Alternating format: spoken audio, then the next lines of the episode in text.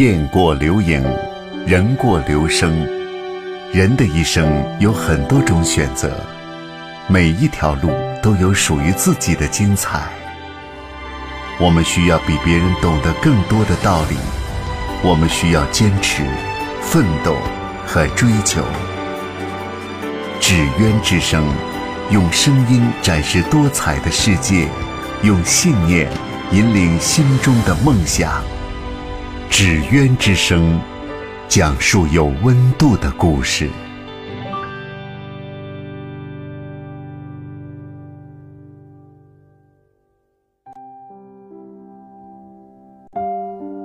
各位听众朋友们，大家好，欢迎大家来到纸鸢之声节目，我是世杰。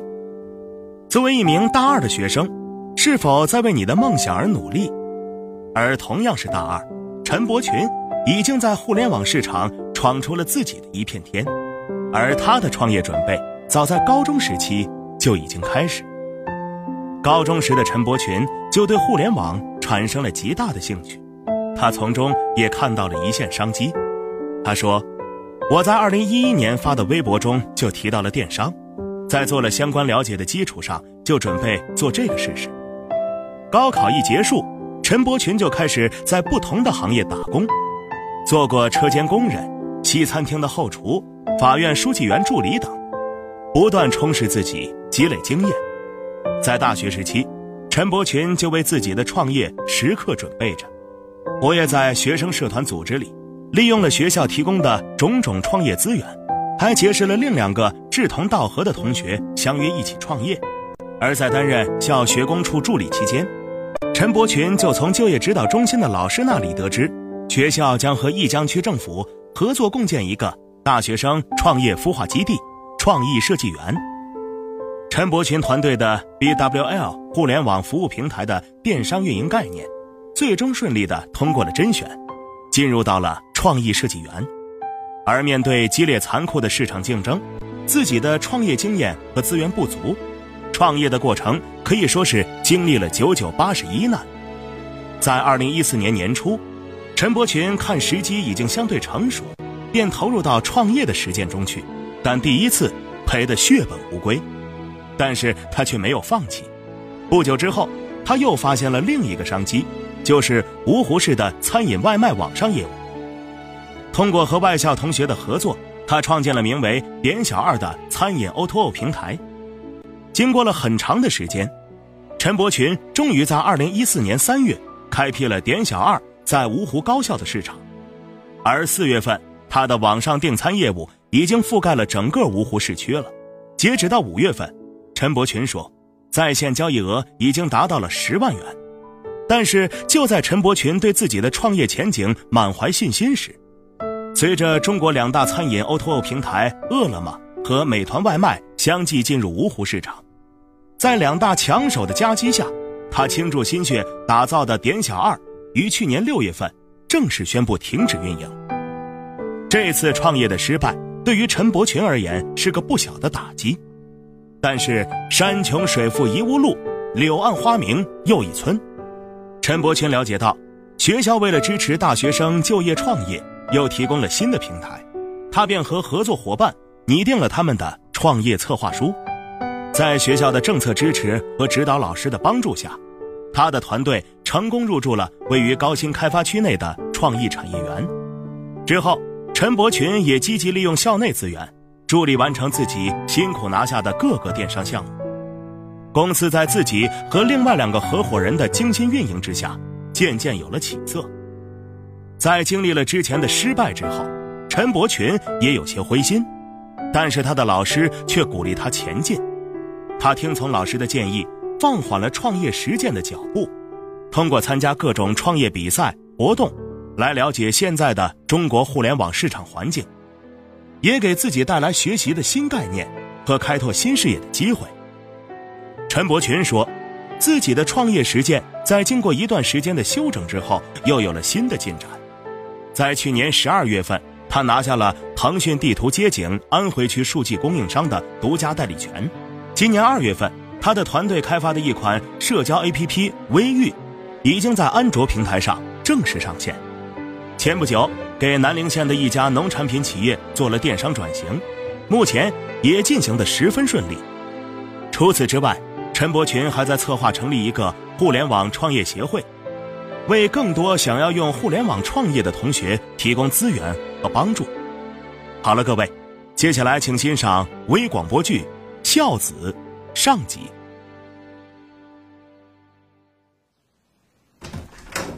哟，富贵儿、亚兰回来了。哎哎，妈，哎你看，我今天呢又给您买了您最爱吃的蛋糕。哎呦，哎呀，你们怎么老是给我买东西呀、以后有钱就存着，留着将来用嘛。再说了，你给亚兰买几件漂亮的衣服也行啊。哎呀妈，我不用，您就让她给您买吧。您一个人把他拉扯大也不容易，他呀应该好好孝敬您才是。是啊，妈，哎，您不是爱吃这些东西吗？就是，爱妈，现在我们条件好一些了，您啊想吃什么就尽管说。这富贵当了村长，在朝阳村啊更应该做一个孝老爱亲的带头人。对，妈，您开心呐、是最重要的事。是啊，哎，富贵儿，来来来，喝口水。对，你看你这当孝子啊，也不用这么着急嘛。咱们富贵儿啊，可是远近闻名的孝子喽。妈现在啥都不缺，你们小两口啊，好好过日子就行了啊。好，您放心吧，儿子现在有能力孝敬您了，哎，您呢就要好好享受。嗯嗯，咱们也算是苦尽甘来。是啊，困难的时代过去了，现在日子好了，生活呢也是蒸蒸日上了。不过呀，这话也说回来了，虽然生活是好了，可是这节约可是不能忘啊。那些苦日子啊，妈心里想一想都难受哦。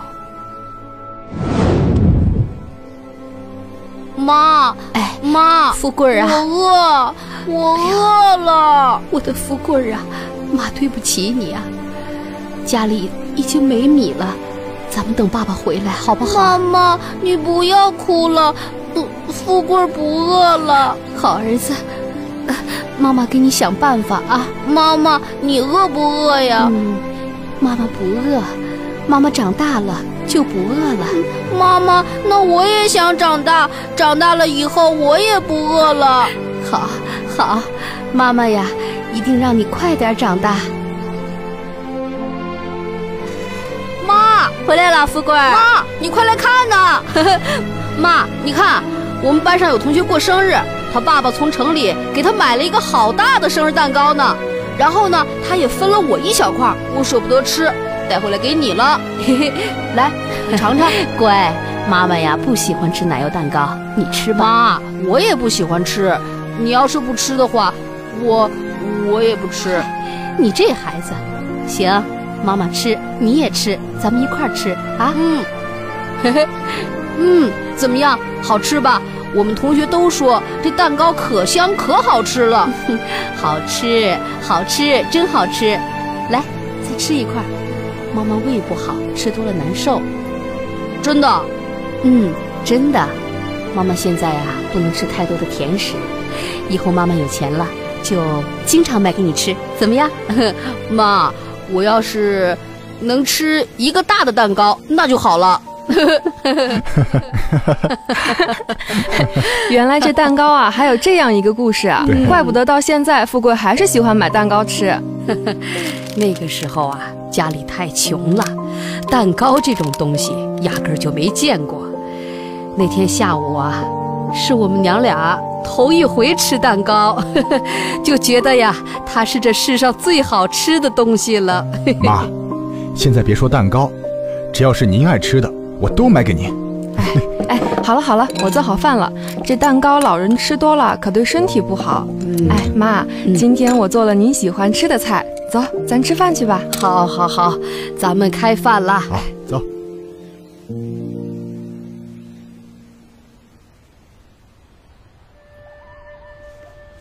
哎，哎，还在看什么呢？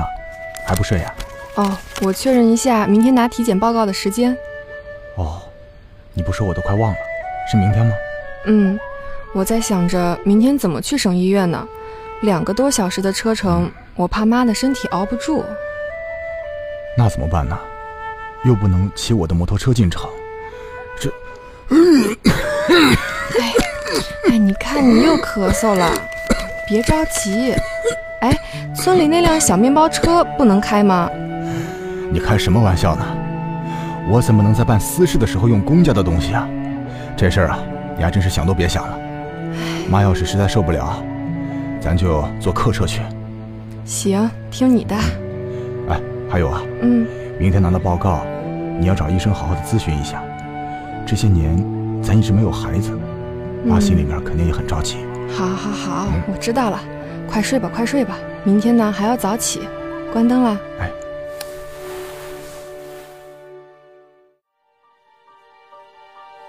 医生，你这话可不能乱说。你先别着急，我妈，我妈怎么可能得这个病啊？你们家属的心情我可以理解，但是你母亲啊，确实是部分肝坏死。我建议呢，尽快做手术。医生啊，这怎么会出现这种情况呢？我妈平时身体不错呀。这个可能是因为年龄的增长，病人的器官呢也出现了不同程度的老化，像这种情况也是正常的。发现的早呢，只要尽快找到合适的肝脏了，痊愈的希望还是有的。肝移植，我可以的，我是我妈唯一的儿子。按照以往的经验来看呢，直系亲属啊是最合适的。那就尽快给我们安排手术吧。拜托了，医生。可以，不过啊，还是要先做一个检查。我说，医生啊，哎，还有没有其他的办法呀？我可就这一个儿子啊。这个，但是你要等别人来捐赠啊，要找到合适的肝是很难的。最好啊，还是直系亲属，这样也不耽误你的病情。是啊，妈，咱们就抓紧时间，赶快手术吧。富贵儿啊，妈就你这么一个儿子，妈也是老命一条了。迟早要走的。哎，妈，你这说的是什么话呀？我怎么可能不管你呢？就是啊，妈，我们都这么爱您，怎么可能看您生病却放任不管呢？这个手术必须做。可是富贵儿，好了，妈，我已经决定了，我现在呀就去做检查。这个手术，咱们必须做。好吧。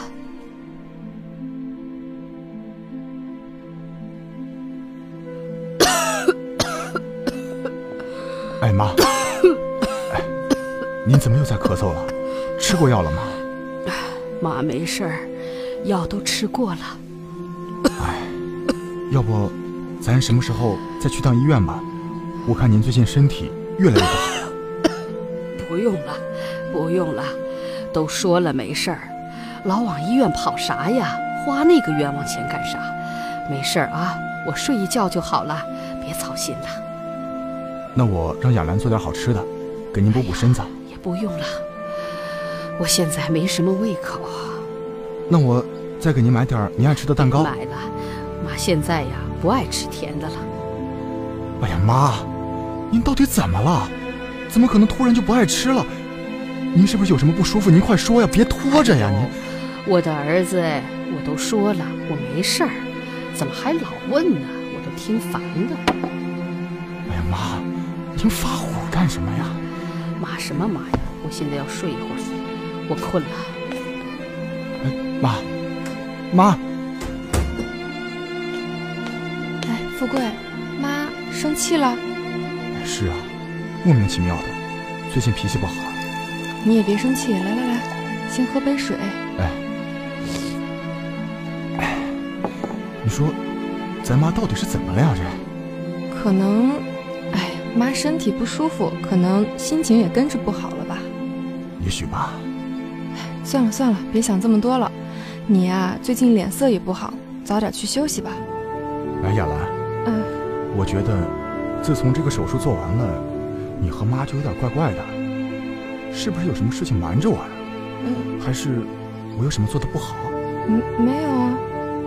不对，我觉得妈好像有心事儿。富贵，其实，哎，其实什么？你说呀，是不是手术没做好呀？其实，其实妈没有病，病的人是你。什什么？没有病？那那我给他移植的肝，你什么意思啊？事情是这样的，妈一直不让我告诉你。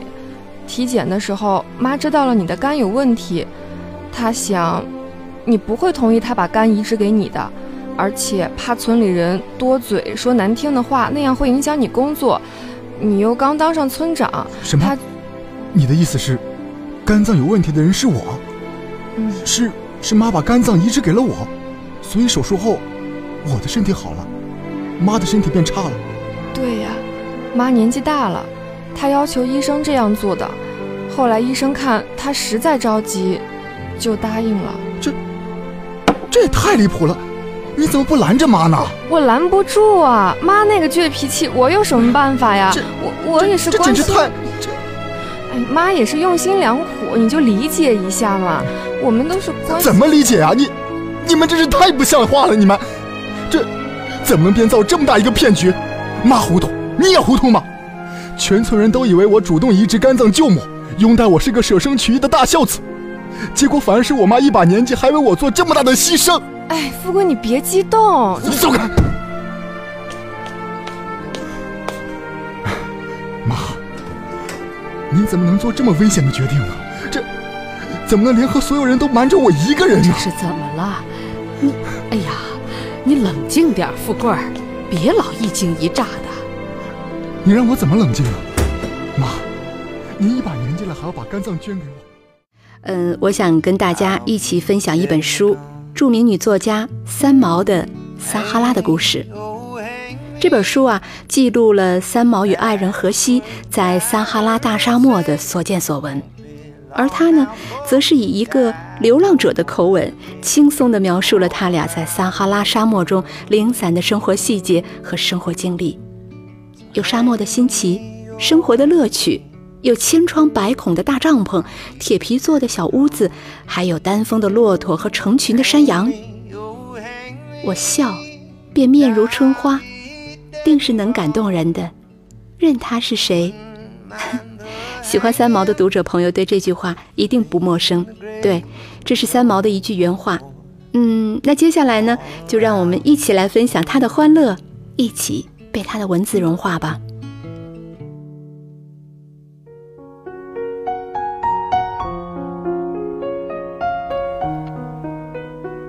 我的先生很可惜是一个外国人，这样来称呼自己的先生，不免有排外的味道。但是因为语文和风俗在各国之间却有大不相同之处，我们的婚姻生活也实在有许多无法共通的地方。当初决定下嫁给荷西时，我明白的告诉他，我们不但国籍不同，个性也不相同，将来婚后可能会吵架，甚至打架。他回答我：“我知道你性情不好，心地却是很好的。吵架打架都可能发生，不过我们还是要结婚。”于是我们认识七年之后，终于结婚了。我不是妇女解放运动的支持者，但是我极不愿在婚后失去独立的人格和内心的自由自在化，所以我一再强调，婚后我还是我行我素，要不然不结婚。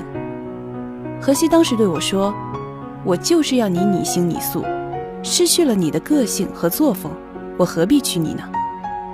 好，大丈夫的论调，我十分安慰。做荷西的太太，宇文将就他。可怜的外国人，人和入这两个字教了他那么多遍，他还是分不清。我只有讲他的话，这件事总算放他一马了。但是将来孩子来了，打死也要学中文，这一点他相当赞成。闲话不说，做家庭主妇，第一便是下厨房。我一向对做家事十分痛恨，但对煮菜却是十分有兴趣。几只洋葱，几片肉，一炒便出一个菜来，我很欣赏这种艺术。母亲在台湾，知道我婚后因为河西工作的关系。要到大荒漠地区的非洲去，十二分的心痛。但是因为钱是河西赚，我只有跟了饭票走，毫无选择的余地。婚后开除不久，我们吃的全部是西菜。后来家中航空包裹飞来接济，我收到大批粉丝、紫菜、冬菇、生力面、猪肉干等珍贵食品，我乐得爱不释手。加上欧洲女友寄来的罐头酱油。我的家庭中国饭店马上开张，可惜食客只有一个不付钱的。后来上门来要吃的朋友可是排长龙啊。其实母亲寄来的东西，要开中国饭店实在不够。好在荷西没有去过台湾，他看着我这个大厨神气活现，对我也生起信心来了。第一道菜是粉丝煮鸡汤，荷西下班回来总是大叫：“快开饭啊，要饿死了！”白白被他爱了那么多年，回来只知道叫开饭，对太太却是正眼也不瞧一下。我这黄脸婆倒也做得放心。话说第一道菜是粉丝煮鸡汤，他喝了一口，问我：“咦，什么东西？中国细面吗？你岳母万里迢迢替你寄细面来？不是的，是什么？再给我一点，很好吃。”我用筷子挑起一根粉丝，这个啊叫做雨，雨。他一呆。我说过，我是婚姻自由自在化，说话自然心血来潮，随我高兴。这个啊是春天下的第一场雨，下在高山上，被一根一根冻住了。山包扎好了，背到山下来，一束一束卖了米酒喝，不容易买到哦。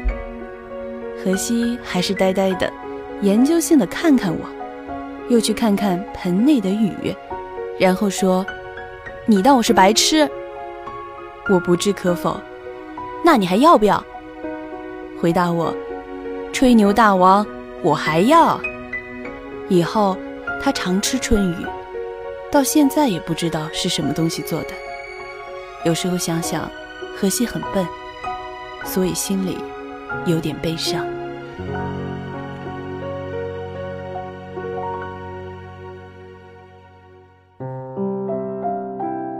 各位刚刚欣赏到的是撒哈拉的沙漠当中的片段，沙漠中的饭店。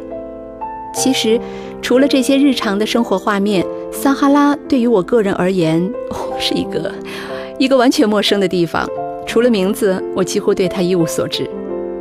而三毛的文字却带着我跨越了山河湖海、沙丘大漠。我呢？嗯，也常常幻想着那里完全不同的风景、文化、不同的种族语言，甚至他们的一些生活方式到底是什么样子的呢？这一切都像是神话一样，让人痴迷。好吧，有机会我一定会去看看的，然后回来给你做介绍。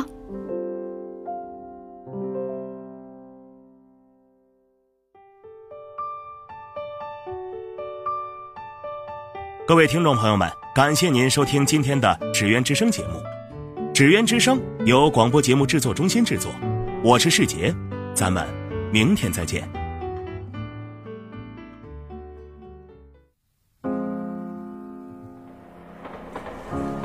哎，你说你有什么梦想啊？哎，你告诉我嘛。我希望毕业之后啊，可以成为一名工程师，通过努力，一年之后呢。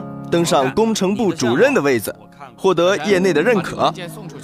三年后我们会结婚，这些会有自己的孩子。记不清在这里讲过多少关于青春的故事。我的公司准备在纳斯达克上市。如果没有一种引领，会不会有人在意这座城市的建设，呼唤我们的参与？我有什么梦想？我想成为一名 dancer。纸鸢之声。梦想，其实就藏匿在我们每一个人自己的行动里。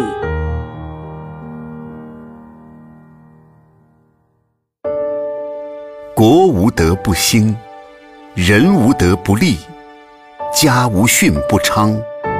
以一家之训，具点滴真言。家训真言。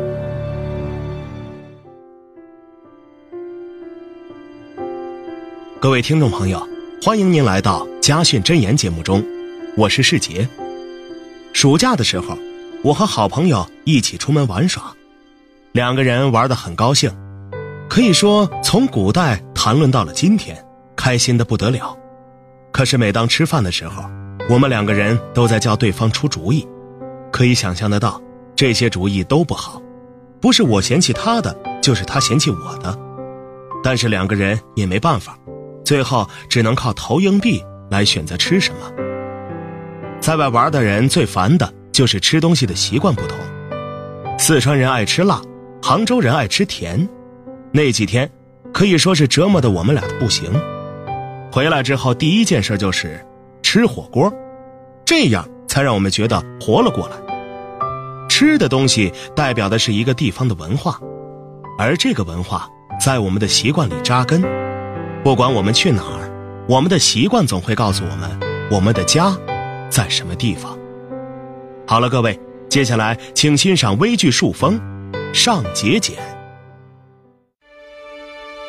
忆家训，谈家教，传家风，会真言，讲身边故事，树文明新风，家训真言，微剧树风。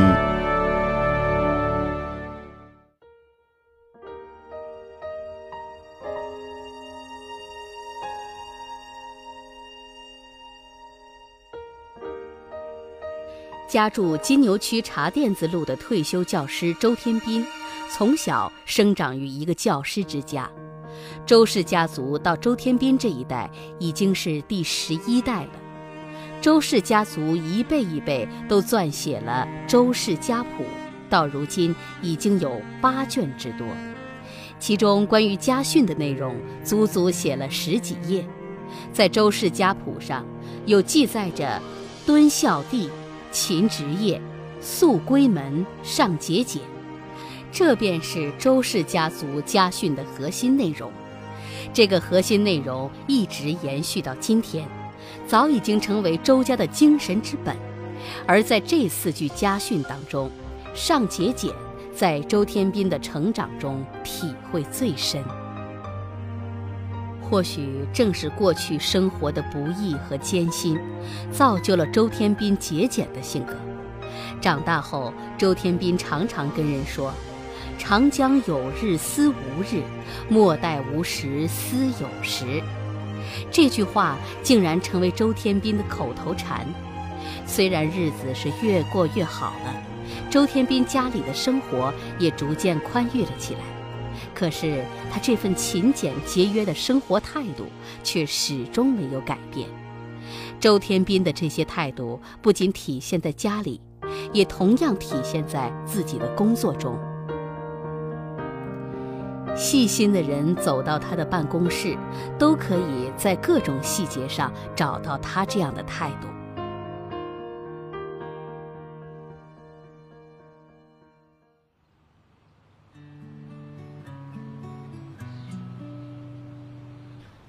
爷爷，你怎么每天都要写字啊？彬彬呐，嗯，俗话说得好，字啊是大门锤。咱们中国文化呀，精深呐。嗯，这字呀，可有的练哟。活到老，学到老，所以爷爷呀，得每天练习。哎，爷爷，这张纸已经写完了呀，你怎么还反过来写啊？哈哈哈哈。爷爷是在练习，所以啊，不用把这些写过的纸留下来。彬彬呐，嗯，你来看，这面呢是爷爷写完后，这一面呢，不是还可以用吗？所以啊，爷爷又反过来练习。哦，这样啊，一张纸就变成两张纸用了。嗯，但是爷爷，哎，你不是有这么多纸吗？一张就是一张啊。为什么非要把它变成两张呢？彬彬呐，这一纸一笔都来之不易，我们呐不能随便浪费，能节约呢就节约，你说的对吧？这呀就是咱们家的家训里说的“上节俭”呐。哦，原来这就是上节俭呐。对喽，当然了，我们做每一件事。都要想到节约。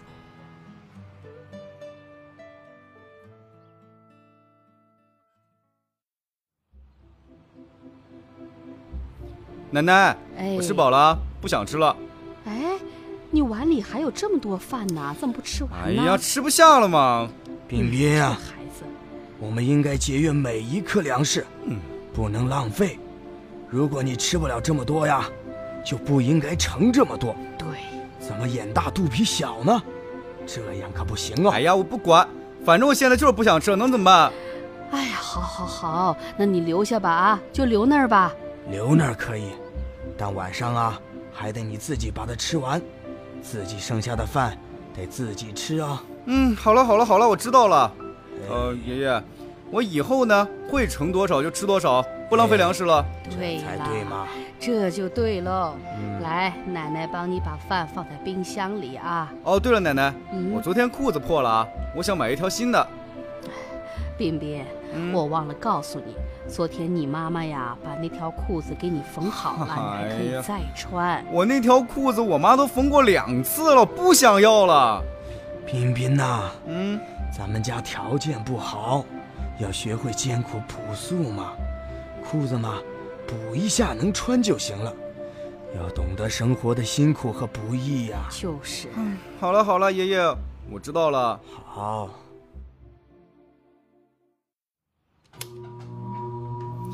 妈妈，妈妈，哎，这次我考试拿了一百分。真的？哎呀，冰冰乖，要继续努力呀、哎呀妈，我饿了，饭做好了没啊？哎呀，你把昨天剩下的那半个馒头先吃了，饭一会儿就好。好啊。哎，这隔夜的馒头哎，好硬啊！哎，哎呀，不要了。彬彬，你怎么把馒头给扔了？这是粮食，又没坏掉，你不吃放那儿，我可以吃呀。妈，我考试都得了一百分了，你让我吃半个剩馒头，还打我。别人家的孩子拿了一百分，都奖励吃肯德基。彬彬，我们不能去和别人比较，要比啊就比成绩。不是妈妈想打你，妈妈是想让你记住啊，勤俭节约才是我们的家训，你可不能忘记呀、家训家训，你就知道让我记住家训。我考那么好，不就是记住家训了吗？记住又怎么样？你还不是要打我？不是只记住就行，还得在行动上啊，按照家训所说的去做，这是咱们做人的原则。你长大就明白了，这不是几个字，而是一种勤俭节约的生活态度，这是一辈子都不能变的。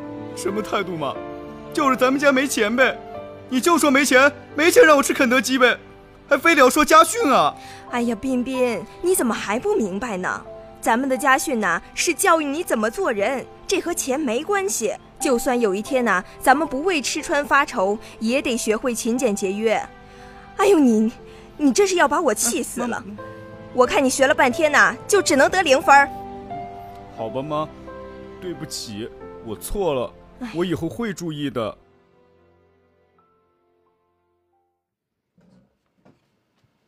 哎，周老师啊，啊，你办公室怎么这么多打过的纸啊？那这些留着还能用吗？小张啊，这些纸呢是用过了，但是这一面不是还可以用吗？学生的复习题啊，都可以用它们来打呀，丢了太可惜了嘛。哎呀，周老师，你也太节约了吧？这又用不着花你的钱。哎，小张，这可不是钱的问题啊，这是一种生活态度。长江有日思无日，莫待无时思有时啊。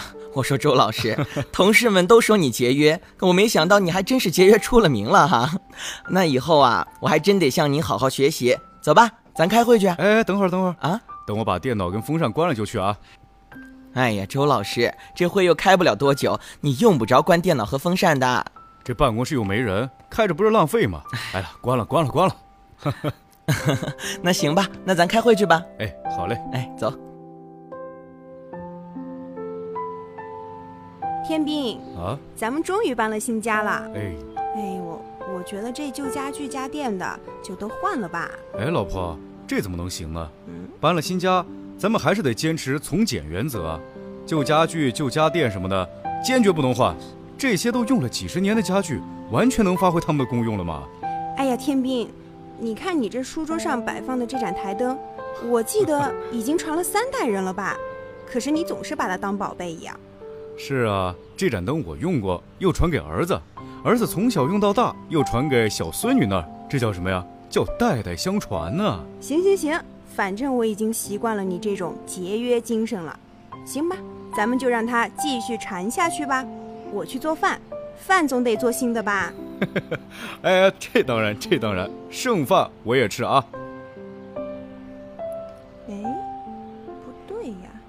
天斌，啊，怎么这个月的工资又少了五块呀？哦，老婆是这样的，以后每个月呢，我想都拿出五块钱来，用来捐助那些家庭贫困的学生。或许我们浪费掉的呀，正是别人梦寐以求所需要的呢。你每个月收入才只有三十块钱，我们哪有钱再去浪费了呀？哎呀，那就节约一点嘛。爸，啊，这个月的家用可能会少一些。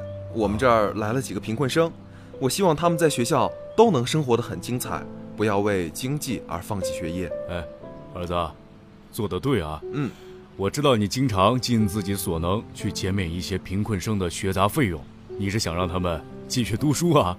哎呀，你说你这儿子跟你真是一个样。哎，对呀，这是我们家家风，好的家风就是应该传承啊。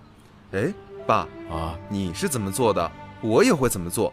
放心吧，我心里都明白着呢。爷爷，我想把这些零花钱给那个乞丐，他好可怜啊。哎，好啊，乖孙女，你也懂得呀，有善心有。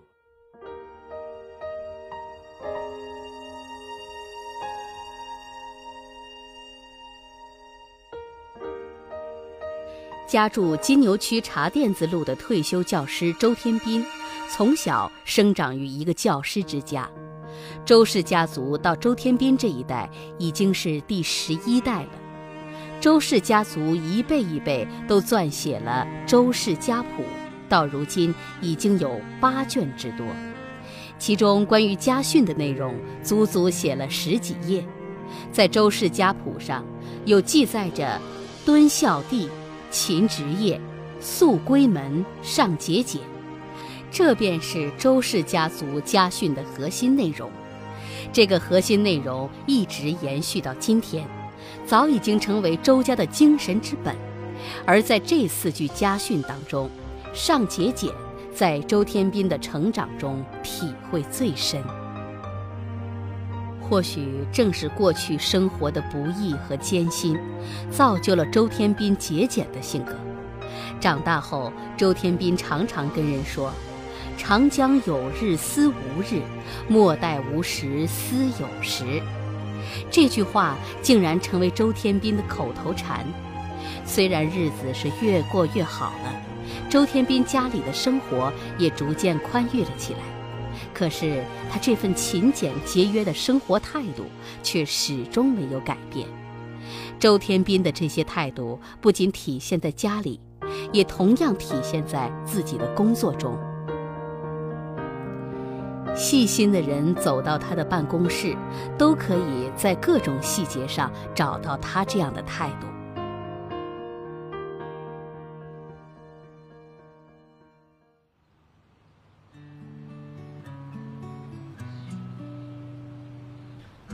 爷爷，你怎么每天都要写字啊？彬彬呐，嗯，俗话说得好，字啊是打门锤。咱们中国文化呀，博大精深呐。嗯，这字呀，可有的练哟。活到老，学到老，所以爷爷呀，得每天练习。哎，爷爷，这张纸已经写完了呀，你怎么还反过来写啊？哈哈哈哈。爷爷是在练习，所以啊，不用把这些写过的纸留下来。彬彬呐，嗯，你来看，这面呢是爷爷写完后，这一面呢，不是还可以用吗？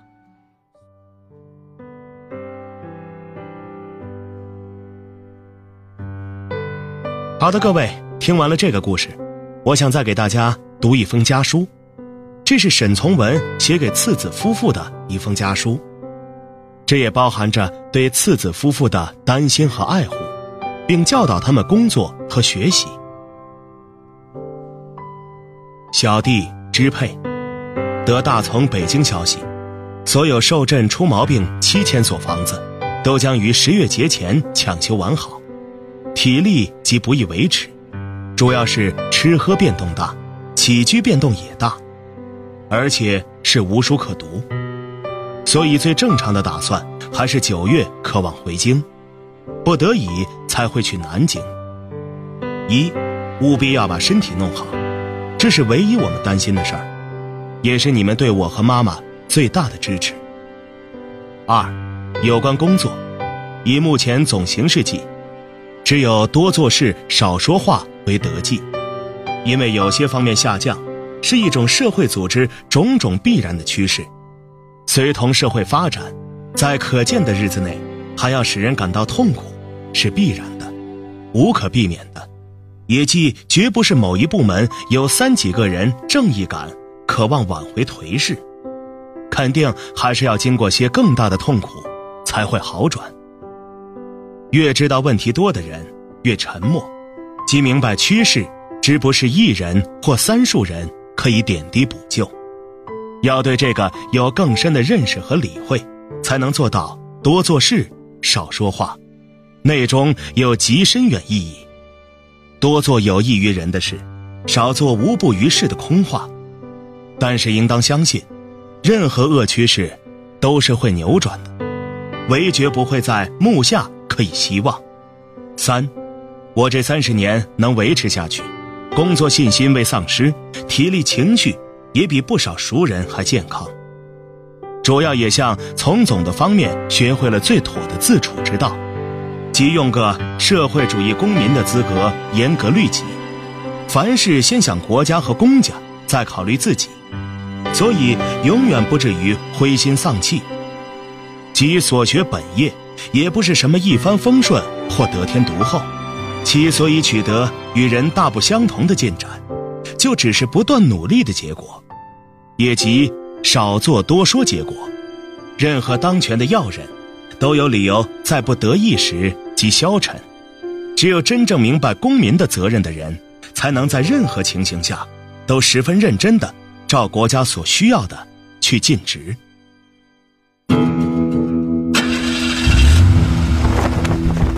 世界很大，世界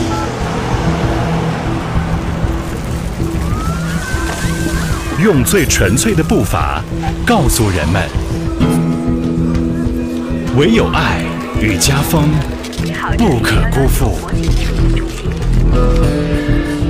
家训里的中国人生，家训里的中国人生，家训解密。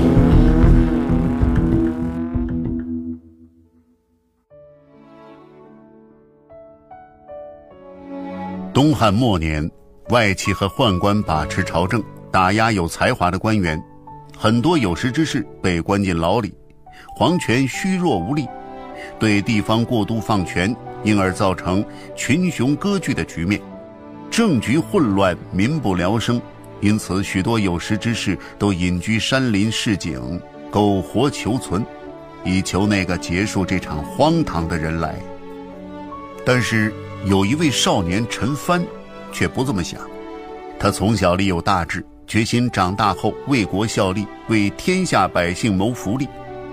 他独自住在一个小院里，每天闭门读书，其他什么都不管，就连自己的庭院和房间都懒得收拾。有一天，他父亲的好友薛勤来看他，见陈帆住的房间乱七八糟的，薛勤不禁皱起眉问道：“年轻人，为什么不把房间打扫干净再接待客人呢？”陈帆昂起头，不以为然地回答。男子汉生活在这个世界上，应该以扫除天下为己任，怎么能够做打扫房间的小事？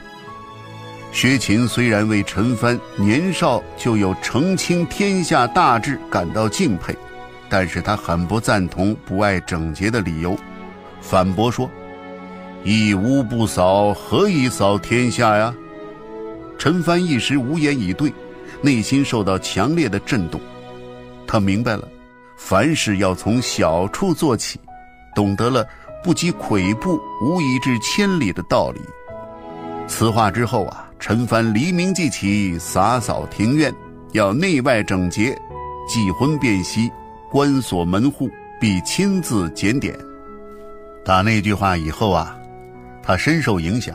陈蕃最初呢，在郡里任职，被推举为孝廉，授郎中，后来被公府征辟。又被举为方正，再然后，太尉李固上表推荐陈蕃，于是受职议郎，再升为乐安太守。当时，李应任青州刺史，政治严猛有威名，青州属城官吏听到消息的都自己要求离去，只有陈蕃因为政绩清廉，独自留下。后来，陈蕃在朝廷做了官，历任太守、太尉、太傅等职，从政数十年，清正廉明，刚正不阿，被世人誉为不畏强欲，沉重举。陈蕃性情严肃方正，不接待宾客，市民也敬畏他的清高。征召他任尚书令时，送行的人都不敢走出外城门，可见陈帆的行为是多么受人敬畏。也可见常卓的一句“一屋不扫，何以扫天下”这句话对他的影响有多么大。各位听众朋友，陈帆因为长辈的一句话，而知道了自己该做什么，也知道了积少成多、积小成大。这不仅是陈帆要知道的，更是我们要知道的。不以恶小而为之，不以善小而不为。陈帆也用实际行动告诉了我们所谓的好的习惯的重要性。家训真言精彩节目内容已上传至蜻蜓 FM、考拉 FM、荔枝 FM、喜马拉雅平台同步更新。你只需要打开应用，搜索“家训真言”，聆听家训家风，分享身边感动故事。好了，各位，今天的节目就结束了。家训真言由广播节目制作中心制作。欢迎到我们的微信公众平台 iTouch 上留言参与互动，感谢您的收听，我是世杰，咱们明晚再见。